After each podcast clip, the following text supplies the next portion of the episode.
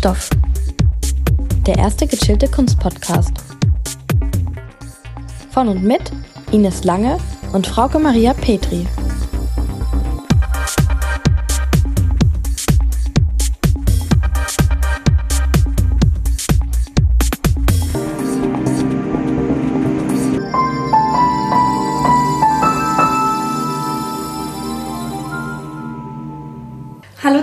Herzlich willkommen zu Kunststoff. Endlich wieder eine richtige Folge. Endlich wieder. Nachdem wir jetzt zwei Bonustracks rausgehauen hatten, gibt es jetzt endlich wieder eine normale Folge zu einem Thema. Und zwar wollen wir heute vor allem über Kunstmessen reden. Richtig. Und die wird auch wieder 20 Minuten bis 30 Minuten, weil der Reisebericht, also unser KKR, war einfach Bonus in XXL.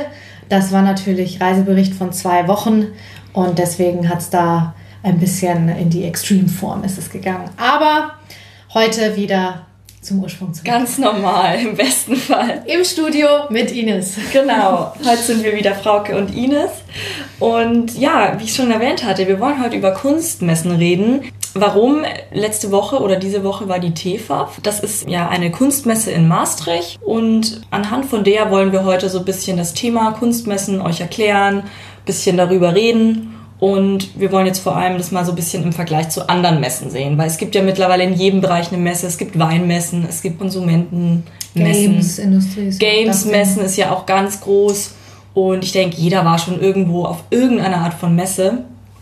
Und es ist natürlich bei einer Kunstmesse nochmal komplett anders, wenn man das so sieht. Also zum einen so ein bisschen das Publikum, da geht jetzt nicht irgendwie jeder hin. Da sind natürlich dann viele Leute, die auch ja wirklich ähm, Kunst kaufen wollen. Die Aussteller sind Galeristen und Galeristinnen und im Vergleich zu anderen Messen wird da nichts hergeschenkt. Man kriegt keine lustigen Kugelschreiber oder Post-its oder sonst was. Also diese ganze Giveaway-Sache, die gerade bei klassischen Messen oft gibt, die ist da natürlich nicht. Man Geiz ist geil. Ja, genau. Man zahlt auch meist einen Eintritt. Das ist aber bei den meisten Messen auch so, der aber auch natürlich sehr hoch sein kann. Es wird da jetzt auch nicht groß Werbung betrieben, sondern also es Flyer hat einfach keine Galerie. Nee, also kein Flyer, keine Postkarte, sonst was. Es ist Visitenkarten natürlich, aber das ist ja in jedem Bereich. Genau, normal. es ist natürlich wie in jedem Bereich so ein Networking-Ding natürlich auch. Und die Stände sind jetzt auch nicht groß mit irgendwelchen Flaggen oder irgendwelchen Banner. großen Bannern von den Firmennamen, sondern es ist alles im Endeffekt so, als würde man in eine, ja, so, so einen kleinen Kosmos gehen, wo nur Galerien sind. Ja, und vor allen Dingen, es gibt auch kein so Rednerpult oder so, sondern nee, eher so, so Sitzecken mit Katalogen, damit man ins Verkaufsgespräch ja. kommt. Und gerade zur Standaufmachung, Kunstmessen haben jetzt nicht so kleine Bereiche zugeteilt, die sich kaum von den anderen abtrennen, sondern es sind wirklich Kabinen. Ne? Mhm. Also es sind hochgezogene Trennwände, meist mit einem individuellen Boden. Also das mhm. ist eigentlich auch das Besondere, weil jede Kabine gestaltet der Aussteller ganz individuell. Und es ist, kann, also manchmal ist es klassisch White Cube, also weiße Wände für die Kunst. Aber es ist halt auch super oft und gerade jetzt, wenn so antike Sachen mhm. oder Mobiliar oder so verkauft wird, einfach ganz individuelle Raumgestaltung. Also es kann barock angehaucht sein, es kann Wohnzimmer, Palazzo, was weiß ich, Innenräume sein. Und es ist gerade dadurch, dass es individuell gestaltet wird, natürlich auch teurer, weil du hast einfach viel mehr laufende Kosten. Neben dieser Gestaltung hast du ja auch die Artikel, die verschifft werden müssen. Mhm. Das hätte ich ja jetzt bei einer Versicherungsmesse oder Foodmesse, da nehme ich halt meine Essproben mit. Aber das ist ja wirklich Kunst, die da verschifft wird, die versichert werden muss auf dem Weg, die ordentlich transportiert werden mhm. muss. Und dann natürlich die laufenden Personalkosten. Messen sind oft vier bis zehn Tage und dann musst du die natürlich verpflegen, die haben eine Unterkunft. Ja, all das muss halt mit einberechnet werden und das muss sich letztendlich dann lohnen für die Aussteller. Und hier haben wir den Unterschied zu anderen Messen, die eher Werbezweck erfüllen. Kunstmessen sind für den Verkauf gedacht. Ja, richtig. Also man merkt das auch wirklich. Deswegen wahrscheinlich auch ein bisschen zu den Eintrittspreisen. Die sind ja auch wesentlich höher. Oder Richtig. zumindest bei der TEFAF war es jetzt so, dass der Eintrittspreis 40 Euro war. Das ist schon relativ viel für so eine Messe und das überlegt man sich dann natürlich auch, weil man natürlich jetzt auch da Leute wie wir, Studenten eigentlich gar nicht, wir sind nicht das Zielpublikum, wir sind nicht die Käufer. Deswegen denken die auch nicht an Studentenrabatte. Genau, das ist, das ist da halt nicht drin, weil es geht darum, dass da wirklich die Galeristen und Galeristinnen hinreisen und dann wirklich auch sich das für die rentieren muss, indem die das wirklich verkaufen, ihre Kunstwerke. Ja, und die zahlen natürlich pro Quadratmeter mhm. der Messe, also die Messe an sich ist nochmal ein eigener Organisator. Ja, genau, der, stimmt. Die zahlen Mietgebühren für den Quadratmeter Stand, den sie haben. Dem wird entgegengesetzt oder unterstützt durch die Eintrittspreise, weil damit kann man den Quadratmeterpreis senken. Und immerhin war bei der TEFA mhm. die Garderobe umsonst. Ne? Das stimmt, da habe ich mich sehr gefreut. Ich habe ja eben 40 Euro dann Eintritt gezahlt. Die Garderobe ist umsonst, weil natürlich da auch keiner in der Jacke reingeht. Also man präsentiert sich dann natürlich auch als, als Käufer oder Käuferin etwas anders, würde ich jetzt sagen, als wenn man da mal so über eine andere Messe schlendert. Ja, auch über die Taschengröße wurde ja immer wieder debattiert am Eingang mm. und ganz witzig. Die fragen halt explizit, ob du Schmuck mit in der Tasche mitführst. Ja weil da wird dir auch Schmuck verkauft. Richtig. Und dann musst du es vorher irgendwie beim Eintritt zertifiziert bekommen, dass du bereits Schmuck mit reinbringst. Ja, ja. Aber wer trägt den Schmuck einfach in der Handtasche rum? Ja, das ist passiert vielleicht manchmal so, hups, meine Rolex vergessen in der Handtasche. Mir ist das jetzt so nicht passiert. Naja. Aber naja. Aber dann wären wir schon beim Thema der TFAF. Wir wollten das jetzt ein bisschen am Beispiel der TFAF, The European Fine Art Fair, so heißt, ähm, heißt es ausgeschrieben, ausgesprochen, aufziehen. Die TFAF, die gibt es seit 1988 und ist entstanden aus zwei einzelnen Messen, die sich in den Niederlanden gebildet hatten. Man hat dann gesagt, man legt die zusammen, weil sich das einfach mehr rentiert. Besondere an der TIFAF ist, dass es wirklich 7000 Jahre der Kunstgeschichte repräsentiert. Also man hat einen riesig großen Zeitraum, eine große Zeitspanne und das erklärt, denke ich, auch diese Größe der Messe, weil eigentlich jede Galerie dadurch angesprochen wird. Und man hat auch nicht nur irgendwie, sage ich mal, diese klassische Kunst, sondern man hat auch Schmuck, man hat Möbel, man hat Design, also wirklich Porzellan. Porzellan, also alles, was man vielleicht auch eher im Auktionshaus so kriegt. Also wirklich ja wirklich alles. Interessant ist auch, die basiert auf einer Stiftung und insgesamt gab es 279 Stände von Händlern und Händlerinnen, also von Galerien. 40 neue waren dieses Jahr mit dabei. Die Stände waren insgesamt 800. Man hatte noch so Werbestände wie zum Beispiel Versicherungen. Da war die Art AXA zu nennen, weil die auch ein Sponsor ist. Und weitere Sponsoren waren BMW oder die Diba. Also wirklich auch große Konzerne, die da ihr Geld reinstecken und dann auch ordentlich Werbung machen. Ich habe schon erwähnt, die TFAF war in Maastricht und es gibt aber diese Messe, also diese Organisation, die ist quasi so, die läuft so gut, die ist so populär und so angesehen, dass es die auch in New York gibt und zwar einmal im Frühling und einmal im Herbst, also New York Spring und New York Fall TFAF. Und da merkt man halt auch schon dieses uh, The European Fine Art Fair mm. ist schon lange nicht mehr europäisch. Das stimmt, also es ist wie ich vorhin auch kurz sagte, es gibt da auch ganz viele Asiatiker und eben dann auch vor allem asiatische Stände oder eben auch viele aus New York. Also jede gute Galerie hat natürlich auch dort eine Niederlassung. Ja. Und ja, also es ist echt riesengroß auf jeden ja, Fall. Und findet jetzt schon das 32. Mal statt. Ja. Und die andere Besonderheit aber, neben dieser Bandbreite an Angebot, ist das, dass alles vorher durch ein Prüfungskomitee geht. Mhm. Und zwar bewirbt man sich auf einen Standplatz und dann wird nicht nur jede Galerie getestet. Und zwar sind 180 Experten und Expertinnen am Werk. Und zwar aus 28 Kategorien, also Expertisenfeldern. Und die nutzen auch die neueste Technik, um die Echtheit zu überprüfen. Und da ist halt Infrarot- oder Röntgenbilder, wird also auch teure Technik verwendet. Und dann gibt es eben ein Sicherheitszertifikat ähm, zur Echtheit. Und damit garantieren die die Qualität der angebotenen Objekte. Und darüber entscheidet sich auch, ob bestimmte Objekte überhaupt dem Qualitätsanspruch entsprechen und ob dann entweder die Objekte zum Verkauf angeboten werden oder die Galerien überhaupt zugelassen werden.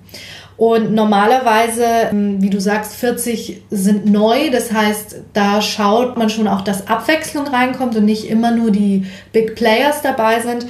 Und auf der Homepage heißt es dann eben auch exklusiv, sie würden die erste Datenbank bieten für gestohlene Werke, mhm. hätten sie eingerichtet. Also es ist the Art Loss Register heißt das und das hätten die eben angefangen aufgrund dieser Geschichte.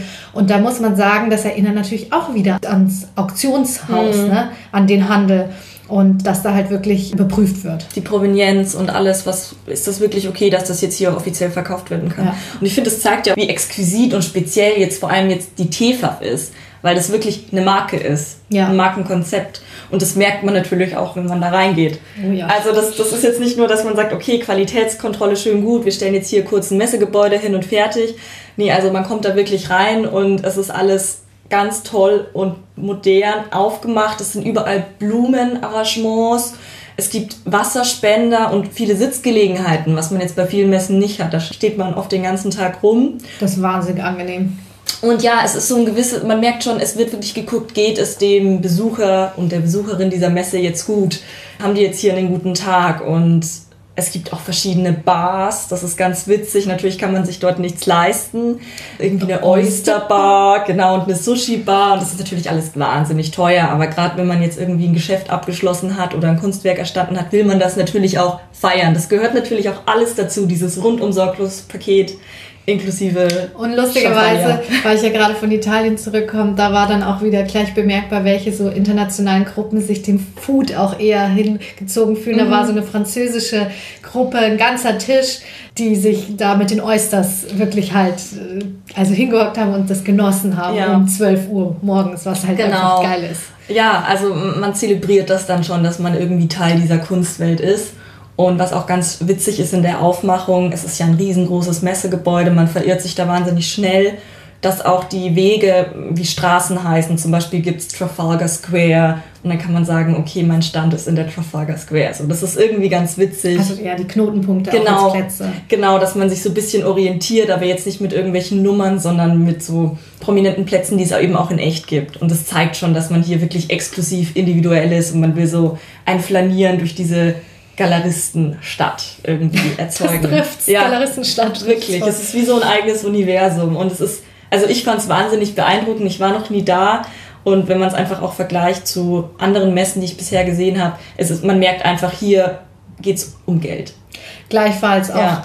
Ähm, auch die Innenausstattung, also man merkt einfach, da ist auch die Konkurrenz sehr hoch. Mhm. Ich meine, bei knapp 300 Aussteller und ähm, ist das auch kein Wunder.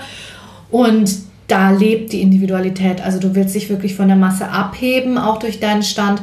Und da gab es, also ich meine, es gibt so, die Messestadt ist ja gegliedert nach Epochen mhm. grob.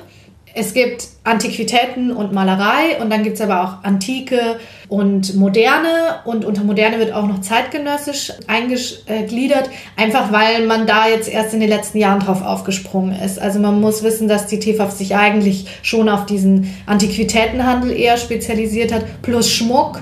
Mhm. Aber jetzt ist es halt auch noch zeitgenössisch, weil das einfach auch mittlerweile wichtig ist. Und das Witzige ist aber, dass man das krass sieht. Also ich finde diese Antiquitäten und Malereisachen, das, das die, sind die Stände so individuell. Da hast du ja barocke Ausstattung mit Innenpavillon, Stuck an der Decke und Kronleuchtern. Das ist richtig verrückt, wirklich. Richtig krass. Oder dann nur schwarze Wände mit extra eingebauten Nischen für Vasen. Oder dann farbige Wände, wobei oft alles so im klassischen Schwarz-Weiß-Grau gemacht ist. Mhm. Und eine Besonderheit sind dann die Böden. Entweder du nimmst Parkettböden oder Teppichböden und da gibt es dann nochmal, das ist irgendwie in den 80er Jahren entwickelt worden vom amerikanischen Markt, einen extra weichen Teppichboden. Der soll nämlich entschleunigen, dass der mm. Betreter dieses, dieser Kabine automatisch ein Wohlfühlgefühl bekommt und dann langsamer geht und sich länger in diesem Stand mhm. aufhält. Und im besten Fall dann ins Gespräch kommt und kauft natürlich. Richtig, ne? Ja. ja. Und da wird aber auch teilweise mittlerweile mit Gerüchen gearbeitet, mit Musik. Also es gibt so verrückte Sachen. Und bei den modernen Abteilungen hast du klassisch White Cube. Da darf halt so, also nur weiße Wände und dann hast du mal eine Variation in der Holzfarbe des Bodens. Mhm. Aber da soll halt die Kunst wirklich wirken und nicht aussehen, als wenn du sie zu Hause im Wohnzimmer schon hängen hast. Da wird dann das gemacht, was in modernen Museen eben auch oft ist. Ja, ne? und das ist schon auffällig, weil ich muss sagen, ich habe es nicht erwarten können, in die zeitgenössische Abteilung zu kommen, weil es halt mein Ding ist. Aber spektakulärer waren tatsächlich die Stände von den anderen. Absolut. Und ähm, sie haben auch nicht so populäre ähm, Orte, sag ich mal. Also wenn man reinkommt, ist man erstmal in diesen ganzen Antiquitäten und diesen älteren Sachen. Und wenn man dann durchhält, dann kommt man irgendwann zu den moderneren. Ja. Also, und da ist man dann vielleicht auch Sehgewohnheit, man kennt es, dazu geneigt, vielleicht da eher auch ein bisschen, gerade wenn man nur einen Tag da ist, vielleicht ein bisschen schneller auch durchzugehen. Also ich denke schon, dass man sich vor allem in dem ersten Bereich aufhält, wo eben dieses Individuelle so groß geschrieben wird. Ja, und da merkt man dann halt auch, wo die TVF herkommt. Genau. Und ich denke, das ist auch das Wichtige, dass die sich diese 7000 Jahre Kunstgeschichte eben auf die Fahne schreibt. Also damit wird auch überall geworben. Und das ist auch wahnsinnig beeindruckend, muss man sagen. Also ja. in keinem oder in wenigen Museen hat man so ein Övre an Werken einfach. Das ja. ist schon echt der Wahnsinn. Genau, weil du vorhin auch meintest, das ist ganz witzig, es gibt da ja wirklich so viele individuelle Stände und mit Gerüchen, dass die sogar mit Gerüchen arbeiten. Es gab da einen Stand von Cindy Chow, das war auch, würde ich sagen, der Stand, der mich fast am meisten mit beeindruckt hat. Also Cindy Chow ist eine ähm, Schmuckdesignerin aus Taiwan und seit 2004 hat sie eben eine Galerie, also Cindy Chow Art Jewel. Die befindet sich in Hongkong, da ist der Showroom und die hat eben auch in ihrer Ausstellung mit Gerüchen gearbeitet. Man durfte dort drin auch nicht fotografieren, das war alles sehr exklusiv. Sie zeigte eben Schmuck, den sie selbst designt hat, sehr hochkarätigen Schmuck, also sowohl Material als auch Design, wirklich vom Feinsten. Aber nicht tragbar. Aber nicht tragbar, wirklich, also sehr extravagant. Ihre Schmuck wird eben auch von Hollywood-Stars getragen. Ein Beispiel war da so, dass Julia Roberts Ohrringe dort auch ausgestellt waren, die sie 2019 auf der Verleihung der Oscar getragen hatte. Und ja, das ist einfach wahnsinnig exklusiv, dieser Schmuck im dreistelligen Tausenderbereich und wird eben vor allem, also wird jetzt nicht irgendwie bei einem Schmuckhändler gehandelt, sondern wirklich immer auf Auktionen in der Regel, also bei Christie's oder Sotheby's. Genau, also und diese Exklusivität fand ich vor allem bei diesem Stand wahnsinnig krass und ich habe dann auch noch erfahren, dass Cindy Chow im Vergleich zu anderen Ständen sich nicht dafür beworben hat, auf der TFAF auszustellen, sondern sie wurde gefragt. Ach, krass. Und es zeigt natürlich auch diese Exklusivität der TFAF. Wir wollen jetzt hier diese wahnsinnig ähm, tolle Schmuckdesignerin haben, wir wollen die ausstellen und natürlich auch wieder, dass es schon lange nicht mehr nur um den europäischen Markt geht, sondern wirklich weltweit. Und es ist natürlich eine Marketingidee, der Absolut. sich die Organisation Messe oder TFAF in dem Fall bedient, weil ja. natürlich nehme ich eine exquisite Person oder Schmuckherstellerin, die mit Julia Roberts schon zusammengearbeitet ja. hat. Und wenn man bedenkt, es gab sechs Schmuckstände auf der TFAF und eine davon ist sie, das ist natürlich dann noch exklusiver und wie gesagt, man durfte keine Fotos drin machen. Ich war da ganz kurz nur drinnen. Ähm, man hat so einen Geruch, ähm, das riecht so, ich hatte es ein bisschen so an dieses Hollister-Ding erinnert. Da kommt man eben auch rein, das ist so ein Laden und dann riecht es eben auch so ganz süßlich und dann ist man so ganz verzaubert und in seiner eigenen Welt. Und man sah in der Mitte eben, also es war alles dunkel und in der Mitte war ein beleuchteter Baum, so, also ein künstlicher Baum und die Früchte dieses Baums waren ihre Schmuckstücke. Also es war wahnsinnig exklusiv. Natürlich in Vitrinen. Und als ich da war, waren zwei Vitrinen leer und eine Freundin von mir meinte auch, sie war davor noch da, da waren die noch gefüllt. Das heißt, da wurde, glaube ich, auch ordentlich verkauft. Ja, und das war schon auch, also Musik lief da im Übrigen auch. Das war so ein Raum mit allen Sinnen. Auch der entschleunigende Teppichboden das war, war auch so, da drin. So, finde ich, so Yoga-meditationsmäßig so ein bisschen ja. so, ne? So. Und du bist ganz langsam gegangen, mhm. automatisch zum äh, Rhythmus der Melodie. Das ist natürlich so ein getragenes, ähm, florales Etwas, auch durch den Duft. Das war ja wirklich so süßlicher Geruch. Ja. Also es, und dann standen da am Eingang zwei Security her. Ja, richtig. Also es war exquisit. Und du bist wirklich wie in so einem Meditationsraum rein und hast diese unglaublich glitzernden Schmuck betrachtet. Also es war sehr exquisite. Und man hat den Schmuck auch wirklich, finde ich, eher als so kleine Skulpturen wahrgenommen und Auf weniger als, wie du sagst, beim Tragen kann man es irgendwie nicht. Ja, ja. Und was ich fand, was an Stand auch noch herausgestochen hat, war der von den Tommaso Brothers Fine Art. Mhm. Und ich habe wirklich mehrere Leute individuell davon reden hören, die versucht haben, also ich habe ein paar Leute da auch gekannt, ähm, Kommilitonen und so waren da auch. Und jeder versucht ihn individuell zu beschreiben und am Ende hat jeder den gleichen gemeint. Und zwar war das einer der wenigen, der unglaublich hohe Decken gelassen hat, also keine Decke tiefer gelegt eingebaut hat und dann alles in weiß hatte, hellen Boden und dann einmal die Wände bespielt hat mit Werken und dann nochmal weiße Banner, die aber transparent waren, von oben nach unten hängen lassen und so nochmal Stände, also Stellwände im Prinzip eingebaut hat, sodass hinten und vorne Werke präsentiert wurden, also vor allen Dingen natürlich Skulptur dann auf Podesten. Aber ich muss sagen, der Raum hat so hell und offen gewirkt mhm. und überhaupt die Beleuchtung auf der Messe war gut, muss ich sagen. Ja. Manchmal zu extrem durch so Spot-ons, mhm. durch die Werke natürlich künstlich wirken. Also ja. so würde es nie zu Hause Also aussehen. so eine strahlende Farbe bei irgendeinem Gemälde aus dem 18. Jahrhundert, unwahrscheinlich. Es sieht aus ja. wie LED-Bildschirme und es geht natürlich nicht wie so ein digitaler Bildschirm. Aber abgesehen davon ist ja null Tageslicht in der Messe, mhm. das muss man einfach wissen. Ähm, aber dadurch kann man natürlich gezielter die, die Highlights setzen ja, mit Licht. Und der Stand ist rausgesprungen und dann, weil, weil wir eben dabei sind, wie präsentiere ich mich mhm. und wie mache ich Kaufanreize. Ja. Was noch interessant war, war der Stand von Daniel Crouch, Rare Books. Die sind in New York City und London. Und die haben Karten im Angebot, Bücher und Stadt-Land-Karten. Mhm. Und Karten ist eigentlich ein Markt, der nicht mehr geht. Ja, das hätte ich jetzt auch nicht so. Also ich habe die gar nicht gesehen. Zum Glück warst du da. Ja. Ja, und die haben nämlich jetzt versucht, diese Karten durch einfach einen Marketing-Gag wieder an den Mann, an die Frau zu bringen. Und zwar haben die VR-Brillen angeboten zur Nutzung, wo man in 3D eben, also in Virtual Reality eigentlich, in das Paris und noch irgendwie Amsterdam eintauchen konnte und hat dann tatsächlich so Infopoints in, äh, bekommen. Also man ist wurde dann immer so hingezoomt auf so Highlights wie in Paris zum Beispiel das Louvre. Wahnsinn. Und dann hast du ist ein Infotext mit verschiedenen Bildern von der Karte und Ansichten von diesem Ort aufgepoppt und hat dann in Schrift einfach Infos gegeben. Und das muss ich sagen, ist sowieso auf der TFAF auffällig gewesen, dass sie einerseits mit diesen Echtheitsinformationen, also der Provenienz, woher kommt das Werk, geworben haben, auch in mhm. Verkäufergesprächen und andererseits unglaublich viel mit Vermittlungstexten. Also fast schon wie ein Museum. Du hast immer Hintergrundinformationen mhm. bekommen und warum das jetzt so was Besonderes ist. Und da ist natürlich diese VR-Brillen-Idee ist natürlich auch die neue Technik Super, und ja. einfach geil. Und der, wir haben mit dem Typen ein bisschen gequatscht, der meinte, die VR-Brille war eine Investition von 20.000 Euro. Und wenn jetzt jemand die passende Karte, Stadtkarte dazu kauft, die kostet 400.000 Euro oder so wird sie zumindest ähm, im Preis angeboten. angeboten. Ist immer ein bisschen handelbar.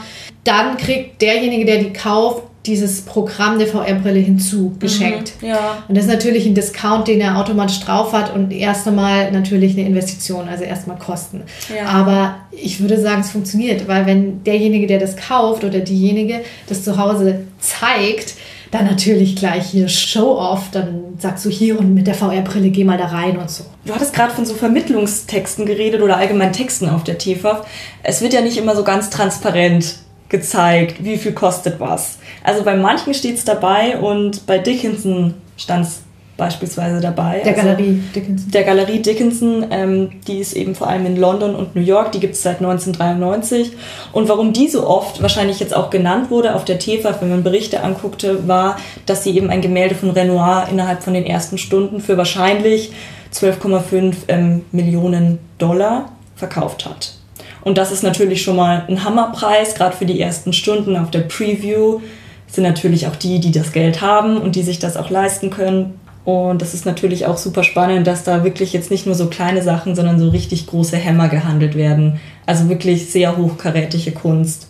Und deswegen, du meintest ja auch, es ist fast schon wie ein Museum. Und ich glaube, das schreiben die sich auch so ein bisschen auf die Fahnen. So die Kunstmesse, die eher ist wie ein Museumsbesuch. Ja, ja, kommt und.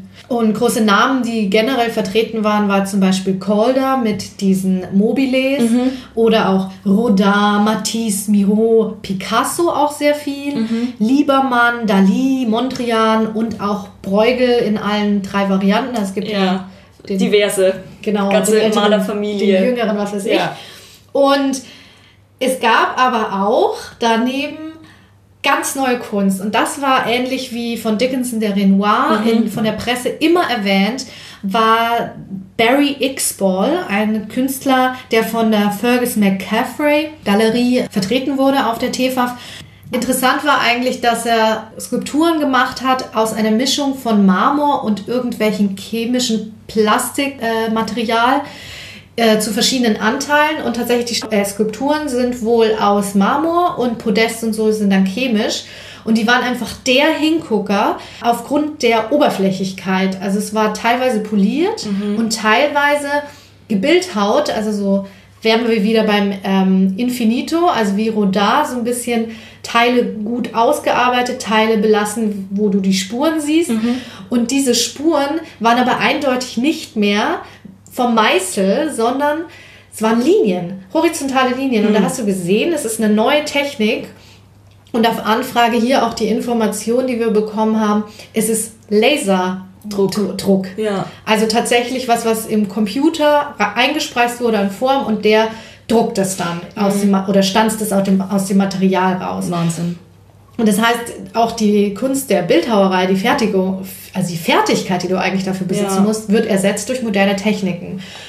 Und allein durch die haptische Oberfläche wollten es wohl auch einige Leute anfassen. Mhm. Und das Ding ist aber eigentlich ein No-Go für, eine Ausstell mhm. für einen Aussteller auf einer Messe. Die haben tatsächlich ein schwarzes Absperrband rumgemacht. Ja, und das war auch so ein ganz populärer Stand und das, das war auch ein Eckstand, mhm. damit du auch schön allansichtig hin kannst und das hat schon gestört, finde ich, in der Ästhetik, sagen wir so ein bisschen. Ja, der Stand war auch nicht besonders. Der war nur weiß. Das stimmt. Selbst der Boden, aber die, die Figuren haben gewirkt. Und da ist natürlich auch ähm, herausstechend, dass diese Galerie zum Beispiel einen einzigen Künstler Richtig. ausgestellt hat. Ja. Und andere nehmen schon mehrere ja. die sie vertreten. Bei Dickinson war das so, also da habe ich auch noch mal gelesen, irgendwie von 1870 bis heute. Mhm. Das ist ja auch so eine recht große ja, Zeitspanne. Auf jeden Fall. Mhm. Und dieser Künstler ist halt aktuell und eines der populärsten Werke, die wohl auch mit dem Louvre und Christie's in Erwähnung sind, also schon gehandelt wurden, ist der Hermaphrodite oder Hermaphrodit. Das ist eine Mischung aus einem Hermes, dem Gott Hermes und der Aphrodite. Und es ist wirklich so, ein, so eine Art Zwitter, und der liegt auf einer Matratze und die einzelnen Elemente zwischen Position, zwischen Matratze, auf der diese Figur liegt und so weiter sind Adaptionen von anderen bekannten Kunstwerken der Kunstgeschichte. Mhm. Und deswegen stellt es halt kunstgeschichtlich auch mit der Adaption des Infinito ein Extrem da, was man sehr gut interpretieren und verknüpfen kann. Ja, und diese Figur des, ähm, der Hermaphrodite oder des Hermaphrodits ist ja auch einfach eine aus der Mythologie. Ja. Also eine uralte, wahrscheinlich so auch 7000 Jahre so, wie sich das ja. wieder. Also ich denke, dieses Werk fasst ganz gut die Tefaf zusammen. Ich glaube, deswegen ist das auch so populär gewesen. Irgendwie. Ja, aber es ist halt herausgestochen, weil mhm. du hast unglaublich viele bekannte Namen ansonsten gehabt. Ja. Und der ist wohl schon bekannt in den Top-Liga des Kunstmarktes, ja. aber noch nicht unbedingt in den Museen angekommen und war von der von einfach den Materialien, der Technik was Neues. Ja, und es war so ein ganz zartes Rosa, ne? Ja. Also auch farblich, so was ganz Zartes und also wahnsinnig ansprechend auf jeden Fall. Ja, und neben diesen ganzen Galeristenständen gab es aber, wie wir schon erwähnt hatten, natürlich auch noch viele andere Stände, zum Beispiel von den ganzen Sponsoren. Also Art AXA hatte eben einen großen Stand oder BMW oder andere Sponsoren. Und was ich dann auch ganz schön fand, es gab auch so einen Charity-Stand, der hieß um, ähm, The Red Pencil. Und da konnte man selbst Kunstwerke malen, so kleine quadratische auf Leinwand. Das hat wahnsinnig viel Spaß gemacht. Ich habe das auch gemacht. Und das war eine Organisation, die sich einsetzt für Kunsttherapien. Ja, und das, das fand ich irgendwie auch noch mal ganz nett. Und es war so ein bisschen so der, wenn man mit seinem Kind da war, dann hat man das da mal für eine Stunde abgegeben. so, also es hatte so einen interessanten Doppeleffekt und die Eltern haben dann Geld gespendet. So. Ich glaube, das ist ganz gut aufgegangen. Aber auf jeden Fall eine coole Idee, das wollte ich hier ganz kurz erwähnen. Ja, und daran merkt man eben, dass es so auch diese Messen verschiedene Marktsektoren haben. Ne? Mhm. Wir haben eben die Galerien, die dort verkaufen wollen, für die das primär organisiert ist, aber du hast natürlich dann die Sponsoren wie BMW und AXA und diese großen Investoren sind, stecken mittlerweile hinter sehr vielen großen Messen. Und da muss man auch aufpassen, wie marktneutral das Ganze mhm. noch ist. Weil, also so ein bisschen so lobbymäßig. Ja, ja. Ja, und auch vor allen Dingen die TFAF achtet ja jetzt sehr darauf, wer zugelassen wird und dass Abwechslung drin ist. Aber bei anderen Messen ist natürlich immer die Frage, wer kann sich das leisten? Mm. Und wer sind dann die Bigs, die mit drin sind und so. Ja. Und warum zum Beispiel die AXA dahinter steckt, mm. es gibt halt Art AXA. Und das ist auch nochmal ein Marktsektor, der mit diesen Messen zusammenhängt, nämlich Kunstversicherung. Ja, und gerade, wir haben über die Transporte auch gesprochen, ne? da kann so schnell was schief gehen. Also. Ja, und auch die Transportfirmen und ja. die Aufbaufirmen. Also es sind ja unglaublich viele ja, Märkte, die dann mit dranhängen. Diese Logistik, dieser ganze Rattenschwanz, der da noch dazu kommt. Ja, ja. und gerade wenn ich ähm, als Käufer oder Käuferin ein neues Werk erwerbe, will ich das ja schon beim Transport zu mir nach Hause versichert wissen. Richtig, ja. Und dann hat man die AXA vor Ort als Ansprechpartner. Perfekt, ne? Ja, man hat, und das läuft meist über Versicherungsmakler wieder, also wieder ein Teilsektor. Ja. Und es ist einfach, die Messe ist ja auch nicht der Kunstmarkt, sondern wieder ein Organisator für den Kunstmarkt. Ja. das ist einfach super komplex, hat immer was mit Exklusivität und Geld zu tun und ist irgendwie auch ein verrückter Mechanismus. Ja, es ist ein Katalysator vielleicht sogar eher. Absolut. Es ist mega crazy, weil die Galeristen und Galeristinnen können dort irgendwie networken, aber gleichzeitig stehen sie auch in Konkurrenz wieder zu anderen. Man guckt sich ja auch was ab in der Zeit, genau, wo man da ist. Genau. Ähm, wie populär ist der Stand, den ich bekommen habe? Das ist auch wieder so eine Frage. Und es ist echt ein interessanter Einblick in so diese verrückte Kunstwelt. Ja, und was zum Beispiel schon auch in den äh, Medien dann populär gemacht wird, ist der geile Stand. Aber mhm. niemals würde jemand über den schlechtesten Stand sprechen. Nee, haben wir jetzt auch nicht gemacht. Nee, weil dann würdest du demjenigen den Markt kaputt machen. Absolut. Das kann sich bringen. Das geht dann auch nicht. Und ja. auch die Messeorganisatoren müssen halt darauf achten, dass sich Messen innerhalb eines Jahres nicht überschneiden. Ich denke, da muss man sich auch nochmal überlegen, ist da gerade eine krasse Auktion in London bei Sotheby's? Richtig. Ne? Weil es sind ja auch die Auktionshäuser, es sind auch Museen, die dort einkaufen was ja auch wahnsinnig verrückt ist, dass auf einer Messe wirklich ein Museum ist, das da was kauft. Also wo gibt es das noch? Das, das passiert aber tatsächlich auf der TEFA. Ja. Mega krass. Weil man muss wissen, äh, Museen können sich es mittlerweile nicht mehr leisten. Nicht mehr leisten, richtig, genau. Und ja, also es ist wahnsinnig komplex, aber wirklich ein spannender Einblick. Ja. Ähm, man muss sich jetzt natürlich die TEFA nicht unbedingt leisten. Also es ist schon 40 Euro, ist schon relativ teuer. Wir haben den Vorteil auch, dass wir von Düsseldorf jetzt keinen großen Anreiseweg hatten. Mhm. Maastricht war so eine gute Stunde mit dem Bus irgendwie weg. Aber es gibt natürlich auch viele deutsche Messen. Und eine, die schon sehr bald ist und die auch in Deutschland relativ populär und angesagt ist, ist nämlich die Art Cologne. Die findet vom 11. bis 14. April 2019 statt. Und das Coole ist, dass an dem Donnerstag, dem 11.04., wenn die Messe losgeht, für Studierende der Eintritt frei ist. Das und das ein Angebot. Genau, also wenn man einfach da mal hingucken will und sagt, ich würde mir das gerne mal angucken, aber ich möchte jetzt nicht so viel Geld zahlen, ist das eine super Alternative und da sieht man auch schon super viele coole Sachen, wenn man da Interesse hat. Dann gibt es noch die Art Berlin, die ist vom 12.09. bis 15.09., also noch ein bisschen müsste man da warten, wenn man jetzt eher in dem Bereich lokal gesehen angesiedelt ist. Und ja, es gibt natürlich auch noch weitere internationale Messen und in Europa ist da vielleicht noch die Art Basel zu nennen, die ist vom 13.06. bis 16.06. Ja, und da steckt im Übrigen auch wieder BMW als Sponsor hinten dran. Ja. Das ist schon geil eigentlich. Und man muss natürlich wissen, natürlich sind Messen primär für den Verkauf gedacht. Aber wenn ihr euch schick anzieht und da so ein bisschen untermischt, die sind auch voll nett oft und wollen auch in Gespräche kommen über ihre ja. Kunst. Und das ist dann ganz cool, da einfach sich mal auch einen Überblick zu schaffen, mhm. auch zu gucken, was ist auf dem Markt. Und man sieht ja auch bekannte Werke, die nicht im Museum hängen, offensichtlich ja nicht, sonst wären sie ja. nicht auf, im Handel. Und deswegen können wir das eigentlich nur empfehlen. Ja, und das ist halt auch, finde ich gerade, was ich so schön finde, das ist so ein ganz kurzer Einblick in das aktuelle Geschehen, weil dieser Renoir, der da hing, der ist jetzt verkauft. Der ist jetzt erstmal weg. So, ja. den sieht man jetzt erstmal nicht. Und wenn man da irgendwie Fan von irgendeinem Künstler ist, erfährt man ja auch, wenn der irgendwo ausgestellt ist und irgendwie. Ja, und man ist mal kurz Teil dieser Welt. Ja, es macht einfach auch Spaß. Es ist ganz witzig. Es ist so, ein ne? Zauber. Also ja. ich, ich mache, es hat auch einen also Luxusfaktor, weil ich kleide mich ja anders wie für einen Opern- oder Theaterbesuch. Mm, und das ist das stimmt, ja. schon cool. Also, ja.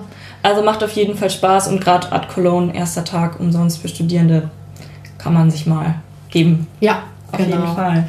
Und damit würde ich sagen, haben wir, haben ja. wir das Thema Kunstmesse abgehakt. Bedient. Wir reden nie wieder darüber. Nee, also es war so ein kurzer Einblick, jetzt am Beispiel der TFAF. Und ich würde sagen, das war's für heute. Richtig. Vielen Dank und tschüss. Bis zum nächsten Mal. Tschüss. Kunststoff. Sponsored by nobody. Cause nobody's perfect.